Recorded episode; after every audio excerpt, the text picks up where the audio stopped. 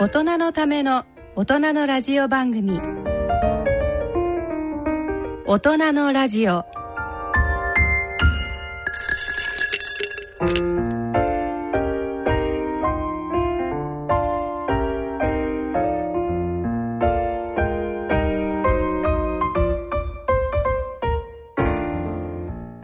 大人のラジオ。日野居の眼哲学学校皆さんご機嫌いかがでしょうか？大橋時子です。この時間はがん哲学外来でおなじみの順天堂大学医学部教授日野清先生にご出演いただきがんなどの病をどう捉えどう向き合っていくかを話し合い語り合っていく番組です。さて今回は慶應義塾大学主要センターゲノム医療ユニット長の西原博さん。そして同じく慶應義塾大学主要センターゲノム医療ユニット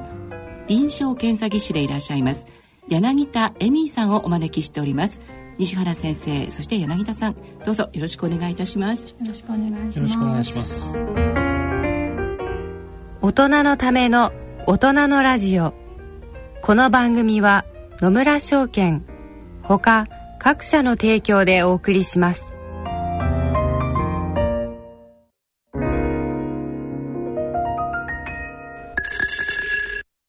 野村。第二の人生に必要なのはお金だけじゃないから。ゆったりとした旅を楽しみたい。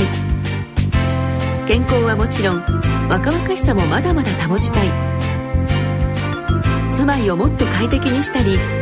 相続のこととかもしもの時のことも考えておきたい。セカンドライフのために知りたいことってたくさんありますよね。あなたのハッピーなセカンドライフのために。野村証券の本支店では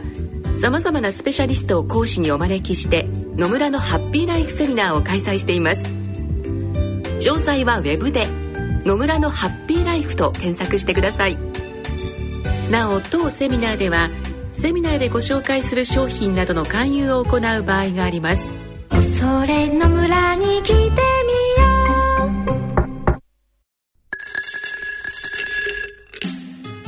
大人のための大人のラジオ木野先生と西原先生は面識が終わりということで出会いなどについて日野先生からご紹介いただけますか？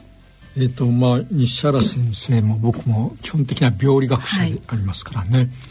北海道大学におられた時に、はい。一緒に講演会とか、シンポジウムとかねそういう経緯がありますね、はい。病理学としてもねいろんな病理学があるけども西原先生はゲノムとかねそういううん先生ですよね。はいで、まあ、柳田さんは今度北海道からあの慶応に来られて、まあ、その臨床検査技師ということでもありますけどね、まあ、遺伝子の分析を専門にされている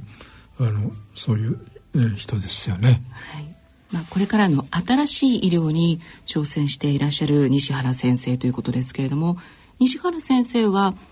学生時代の頃から日野先生のことはご存知でいらっしゃったんですか？えっとまあ、私がこの病理学に興味を持ったのは学生時代で、もうですから今から25年ぐらい前なんですが、まあ、残念ながらその時まだ日野先生のことは存じ上げなかったんですが、あのただ医者になってあの、まあ、病理に入りましたので、一番最初に日野先生との接点を持ったのは、実は研究の一環で、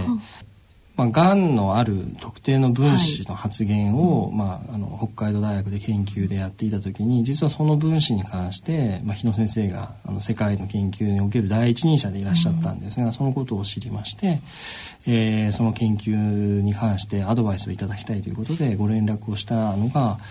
確かそれがですね。もう10年以上前なんですね。そうなんですね。はい。はいでその時に先生のことをまあ詳しく知るようになりまして、はい。いわゆるがん研究、ええ。本当の基礎研究をやりながらこのがん哲学とい。うことに取り組まれている方だということを、まあ徐々に知るようになっていったということです。で西原先生もあのがん哲学外来的なことは北海道でなさってたんですか？あのまあ、残念ながら私がやってはいなかったんですが、あの非常に興味を持ちまして、えーで実は北海道に2回日野先生に来ていただいて、ええ。えーまあ、講演とともに実際に患者さんにそのがん哲学外来の実演をしていただいたんですね。はい。まあ、それであの非常に日野先生とその後あの深くいろいろ連携して、えーまあ、連携といいますか私はまあ教えていただく立場なんですが、まあ、そういうような形で日野先生とつながっています。あそうですか。あの病理の先生が患者さんとこう実際接するということって非常に珍しいことだってやっぱり西原先生も思われました？はい。あのえ実は日本ではなかなか一般的にはなってないんですが、はい、欧米では病理が外来病理外来っていうものを実はやるのはそんなに珍しいことではないんですね。ですか。ら患者さんが自分が病気になってその確定診断を病理が、うんえー、します。でその時に病理の先生がですねあなたはどういうがんなのかとか、うん、どういう治療法をすべきなのかっていうことを話すというのは実は欧米ではあるんです。そうなんですね。ところが日本では全くそれがないと。えーうんだから日本でもやっぱり自分自身としては病理でやっていく上ではいつかそういう臨床の場にもっと近いところで病理が活躍すべきではないかというふうに思っていたところ、まあ、まさに日野先生はそれを実践されていたので本当に感銘を受けたというのを覚えてます。で今おっしゃったようなその病理があの臨床の本当に近いところというのを今実際に実現していらっしゃる西原先生そうですね。はい。はい、あのまあこのゲノム医療、はい、まあ、ゲノム病理診断っていうようなところに携わるようになった時に、うん、やはり患者さんにその遺伝子を調べるゲノムって何なのかっていうところを、まあ、お話ししなければいけないんですが、はい、現状臨床の先生方がまだそれをお話しできる状況にないと、えー、でも誰かがやんなきゃいけないということで、はい、でであれば、まあ、病理がやってもいいんではないかなということで、うん、えー、まあ、2年前に北大でこれを始めたということになります。うん、早速これはあのお聞きいただいている一般の皆さんにもゲノムって何なのか簡単に教えていただいてよろしいですか？はいあのまあ、基本的に、えーとまあ、人間の体っていうのはあの、まあ、細胞で成り立ってますけどその細胞の、まあ、機能それから運命を司っているその情報が入っているのがいわゆる遺伝子ですね。はい、でこういう遺伝子のことを全部、えー、遺伝情報を全部ひっくるめて、まあ、ゲノムっていうふうに呼んでいます。はいでこのゲノムっていうのがまあですから何て言うんでしょう設計図みたいなものなわけですけども、うん、がんっていう病気がこの設計図の異常によって起きてくる病気、はい、そしてその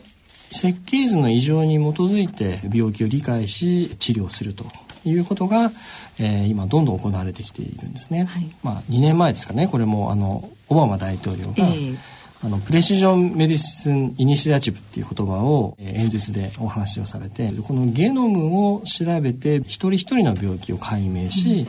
そしてその一人一人に合う医療を提供していくっていうことをそのプレシジョンメディスンっていうふうに呼んでそれにアメリカはあの巨額の、えー、資金援助をしますと。いうことを発表されて、そこからこのゲノム医療っていうのが一気にあの始まったということになります。うんうん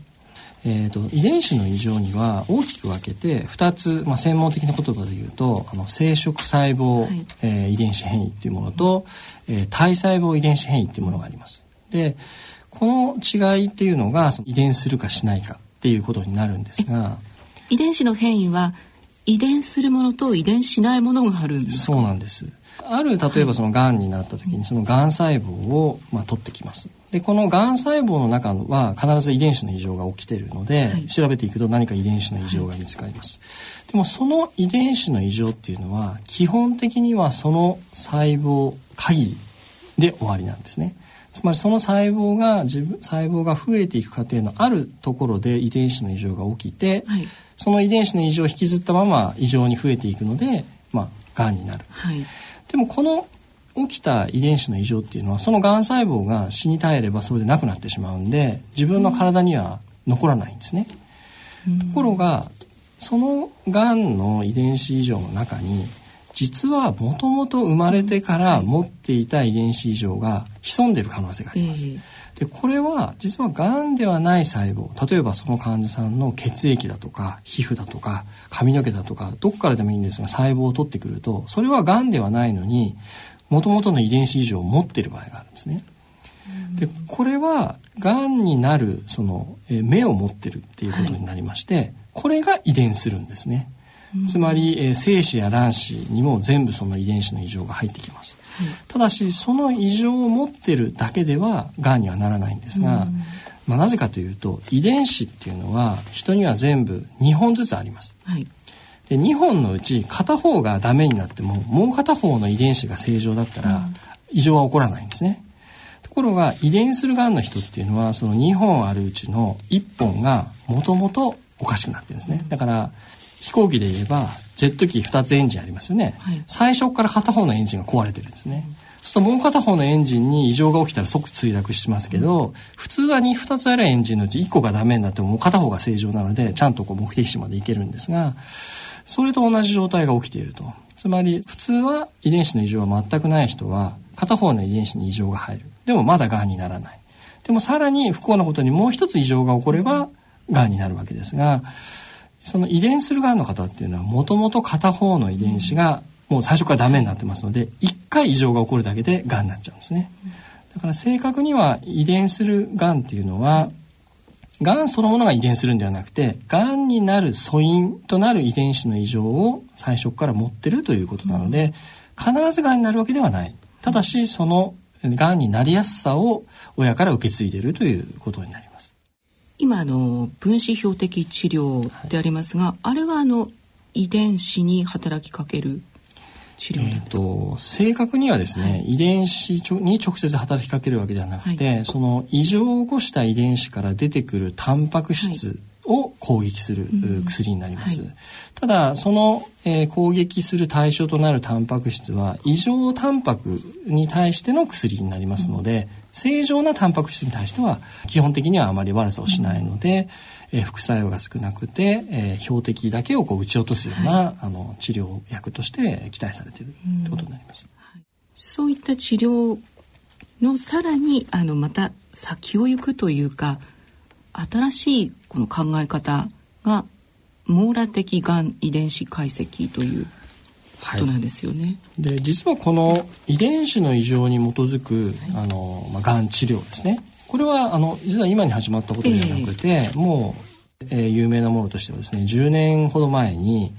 あのハーセプチンという薬が、はい、あの乳がんの薬として使われ、作られました。でこれは HER2 という遺伝子に異常がある、うん、えー、乳がんの人に効く薬です。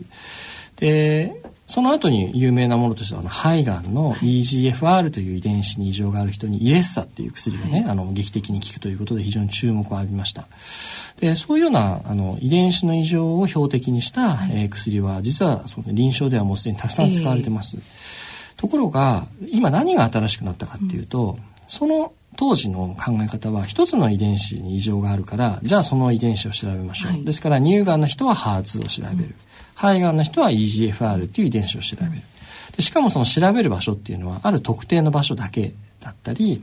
あるいは遺伝子そのものを調べないで、その遺伝子の異常によって出てくるタンパク質を免疫染色っていう、まあ、我々病理がよく使う手法なんですが、病理の方法で間接的に見るという。まあ、いずれにしても一つの遺伝子だけを見て診断をしていく。だからその遺伝子の異常がなかったらもうあとは特に特別なことは何もしないので、通常の抗がん剤に戻るっていうことだったんですが、今のこの新しい考え方では実はそういう HER2 っていう遺伝子の異常は乳がんだけじゃなくて、えー、胃がんにも肺がんにも大腸がんにも割合は少ないけどもあるということが分かってきました。そしてさらに大事なことはそういう他のがんの人でもその遺伝子異常を持っていたら実はその乳がんの薬であるハーセプチンが非常に効くんですね。そんなことがあるんですね。でそれが今はみあのそこの部分が、えー、あの検出できていないので、うん、だったら全てのがんの患者さんが、うん、もう一度に100や200のがん遺伝子を全部調べてしまって、はい、でその人に合う薬を最初から探した方がいいんじゃないかと。はい。まあ、それがこの網羅的がん遺伝子解析。一度に、はい、えー、数十から数百の遺伝子を調べるもの。ですからどちらかというと検査方法が新しくなったと。いうこと。その検査方法をあの発見されたのが西原先生ということで。あのまあ決して発見ではないんですが、はい、あの実はこれを可能にしたのが、はい、あの次世代シーケンサーと言われる、はい、あの特殊なコンセプトを持つあの遺伝子を解析する装置ですね。でこれも実はあの世の中に登場したのはもう10年以上前なんですね。ただこれが臨床の現場で検査として使えるようになってきたのがこの45年前になります。はい、でまあ、私が北海道大学で、あの最初に取り組んだのはこのまだ研究レベルであった機械を使って本当に患者さんの遺伝子を調べて診断をするということを臨床の現場でやるというのをまあ、最初にやったということで、まあ、決してあの何か新しい発見をしたわけではないんですがクラーク検査はい、そうですね、はい、クラーク検査という名前で、は。い、北海道大学病院の、えー、検査室の中で、はい、えー、それを実際に、えー、やるということを、まあ、実現したということです。同じことを今慶應義塾大学病院でもされているということですかね。はい、あの基本的にはそうなります。はい、でただ実はその北海道大学からこの慶応に移るにあたって、はい、えー、少しあの変更した点があります。でそれは、うん、北海道大学病院ではあの自分たちのその検査を全部完結して、はい、えー、2週間から3週間で患者さんにデータを提供するということができていたんですが。あの、同時に、あの、行き当たった壁はですね、北海道大学の患者さんはそれで検査してあげられるんですが、はい、他の病院の方たちは、残念ながらそれを北海道大学病院で受けることはできないと。つまり、検査をですね、こう、いろんな施設にこう、広げていくことができなかったんですね、えーはい、逆に。そこで、慶応に行くにあたって、じゃあもうこれはある程度方法論が確立した検査であるから、うんえー、外部の検査センターにその、えー、手法を全部ノウハウを渡してですね、はい、まあ、他の病院からでも申し込みをしてその検査ができるようにするということで、えー、まあこうなんて言いますか一般的な検査としてできるようにこう世の中に出すということをしました。ですから今は実はあの対応できる施設を持っている病院であればどこの病院からでもこの検査を受けられるようにしました。でその名前をクラーク検査っていうところからあのプレシジョン検査っていうふうに名前をちょっと変更はしたんですが、はい、まあ、日本中どこからでもこの検査を受けれるような形にして、えー、少しでも多くの患者さんが検査を受けれるように、はい、えー、すると、まあ、そういうふうに変更しました。うん、えっと、検査というのは検体を調べるということですか？そうです。使うものが実は病理組織なんですね、はい、あの我々が、はい、通常あの病理診断で使っている病理組織というものを使った検査になります、はい、そして血液も合わせて検査をされるということですね、えー、あのまあやはりこういう検査まだ日本ではね、えー、特に始まったばっかりですから検査の精度をやっぱり確かなものにする必要がまずあります。うん、そこであの私のこの検査のシステムでは何を一番重視しているかって言いますとその、まあ、がんにはさまざまな遺伝子の異常が、はい、あるんですが、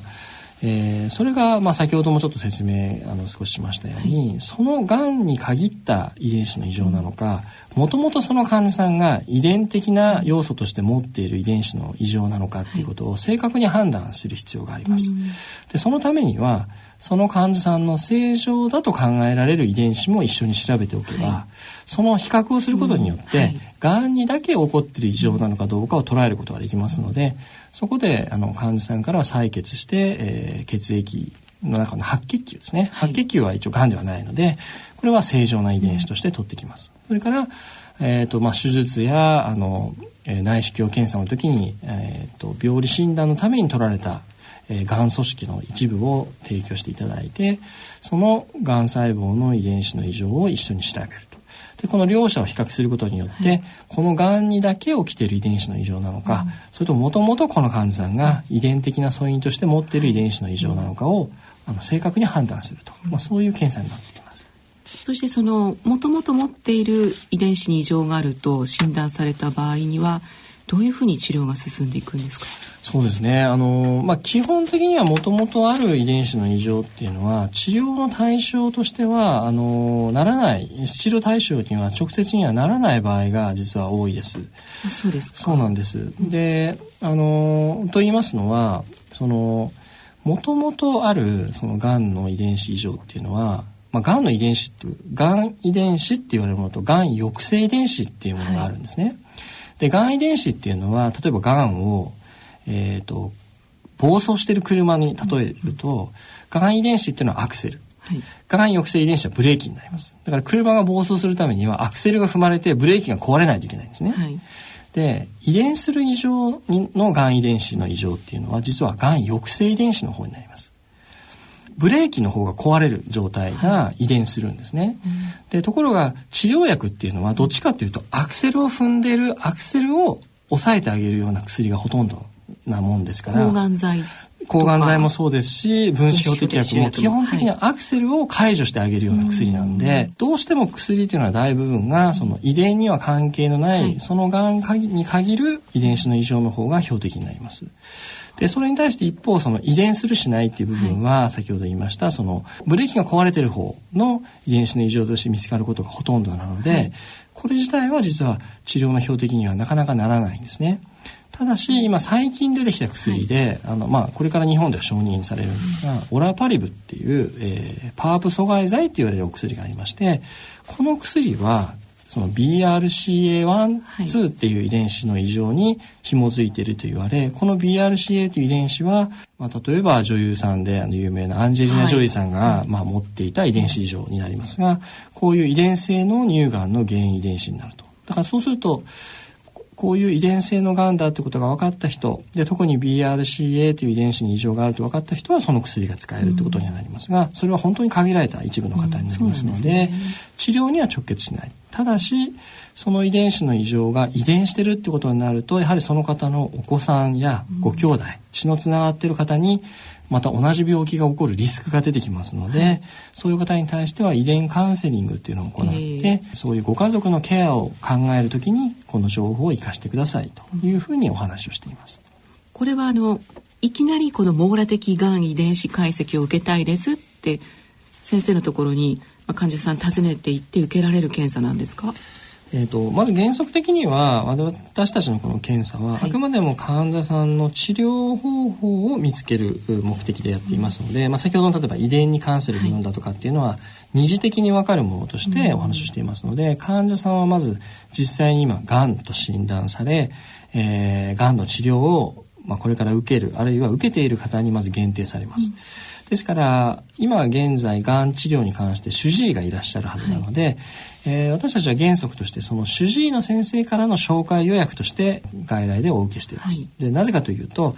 やはり皆さんあのまだがんではないんだけど親ががんだったのでがんになるんじゃないかっていうことで、うんはい、そういう方が受診したいという方が実は結構いらっしゃるんですね。うんただ現在のところ私たちはそういうポリシーでやっておりますので、そういう方は検査を受けられないようになっています。でその入り口を整理するために今現在がん治療を受けているその主治医の先生からの紹介予約という形になりますのでもし今がんで治療されていてこの検査を受けたいという方は現在主治医の先生にご相談をしていただきその主治医の先生から慶応大学の腫瘍センターの私のがん遺伝子外来に紹介予約を入れていただくというような形になります。まあ、ただしこの検査の結果ですね想定されるその患者さんにとっての、まあ、有効な治療法っていうのが、まあ、例えばその標準治療ではない治療法が見つかったと、はい、してもやはり日本のそのいわゆるがんの治療の、えー、標準的な考え方に従って私たちは提案しますので、えー、まずは一般的な標準治療はやはり受けてくださいねとでその上でその治療法が効かなくなってしまった時の、えー、手段としてそういう何か特別な治療があればそれを考えていきましょうというふうにお案内をしていますので治療という意味ではあの私たちのところの検査を早く受けても後で受けても、えー、治療の順番としては大きく変わることはないというふうにお話をしています。うん。治療費の方はどうなんでしょうか。ちょっと気になるところなんですが。そうですね、はい、あので原則その患者さんが標準治療を受けていくという流れにおいてはあの一般的な保険診療で賄われることになりますので、はい、そこはあの特に金額が何か特別高になるということはありません。うん、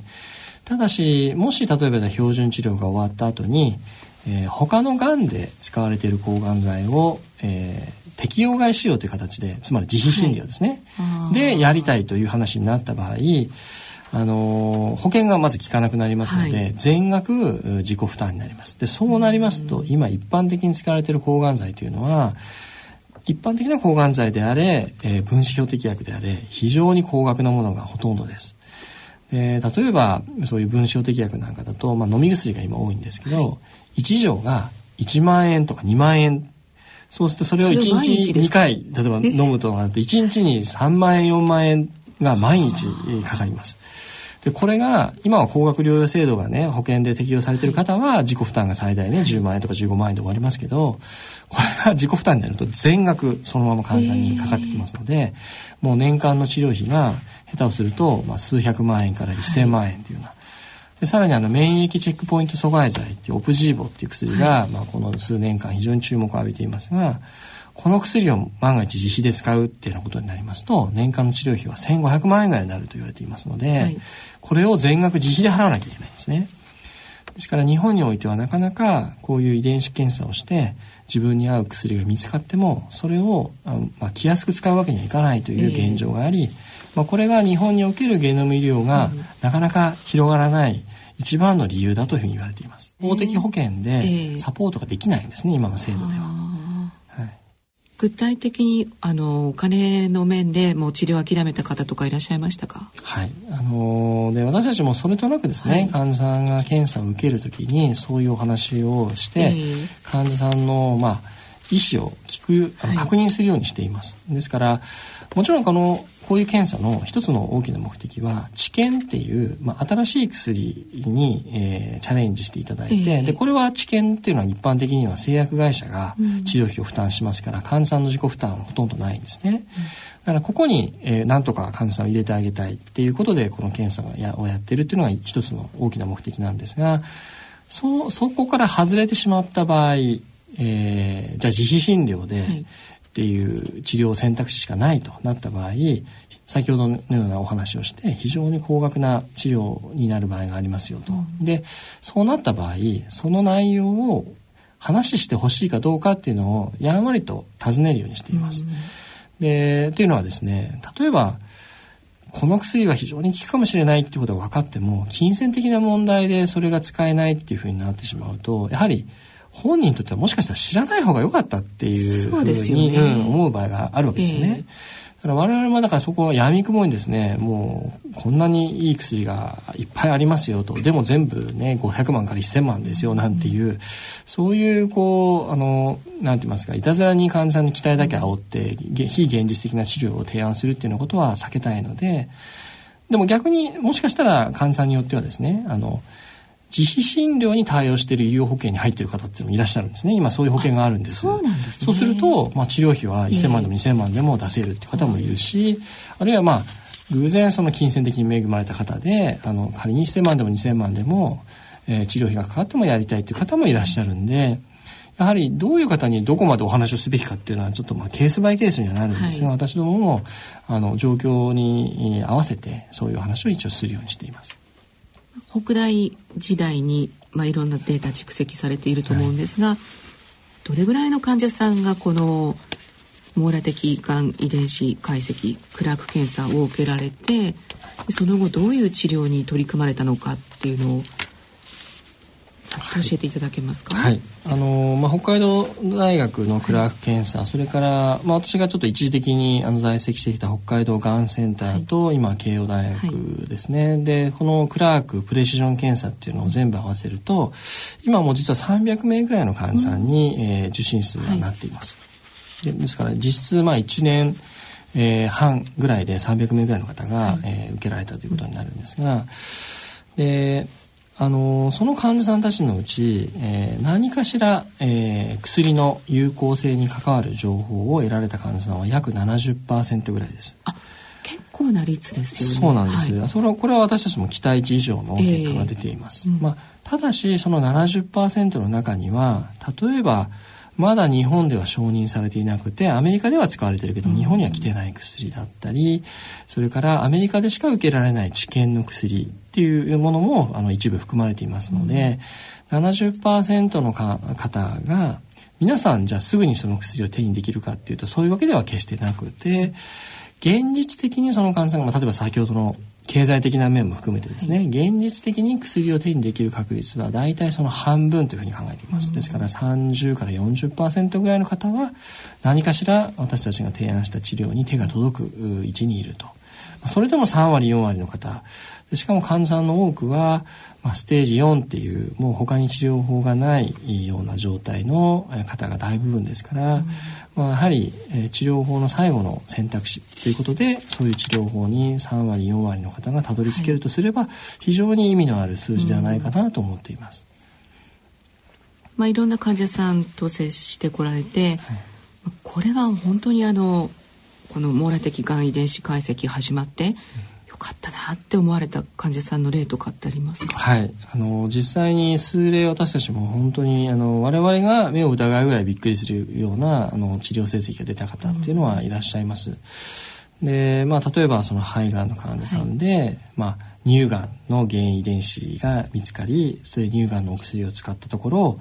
本当によく効いて、まあ、がんがほとんど消える勢いで、えー、小さくなっている。ステージ4そうですね。もうあのあの肺に転移しているような方だったんですが、まあ、肺内にですね何個か転移があるような方だったんですが、それがまあ小さくなってこう消えていっているような方がいますし、まあ、食道がんの方でどの治療薬がいいかっていうことでいろんな治療をされていたんですが、はい、ほとんどこう有効性がなかった方が、また実はその方も乳がんのハーセプチンというお薬が効きそうだという結果が出たのでそれを使った治療薬を投与したところ非常によく効いて、まあ、1年ほどがんが完全に消えた状態に今なっている方がいます。まあ、そのようにしてあの何名かの方はですね本当にがんが完全にこう消えるぐらいの勢いで、はい、えー、聞いてる方がいますがそういう方はですね、まあ、正直言うとその300名ぐらい受けられた方のうち10%ぐらいです。だからやっぱり先ほど70%の方が情報は手にできる、うん、その半分の35%ぐらいの方が薬は手にできる。でもそれが本当に非常によく効く方はさらに少なくて10から15%ぐらい。っていうのが今現実的な数字だと思います。で何度か今のお話を聞いていてこうワクワクしてきましたけれども、うん、なんかそんな奇跡が起こるんだみたいな感じがしました。そうですね、はい、もうがんで死なない時代が来るから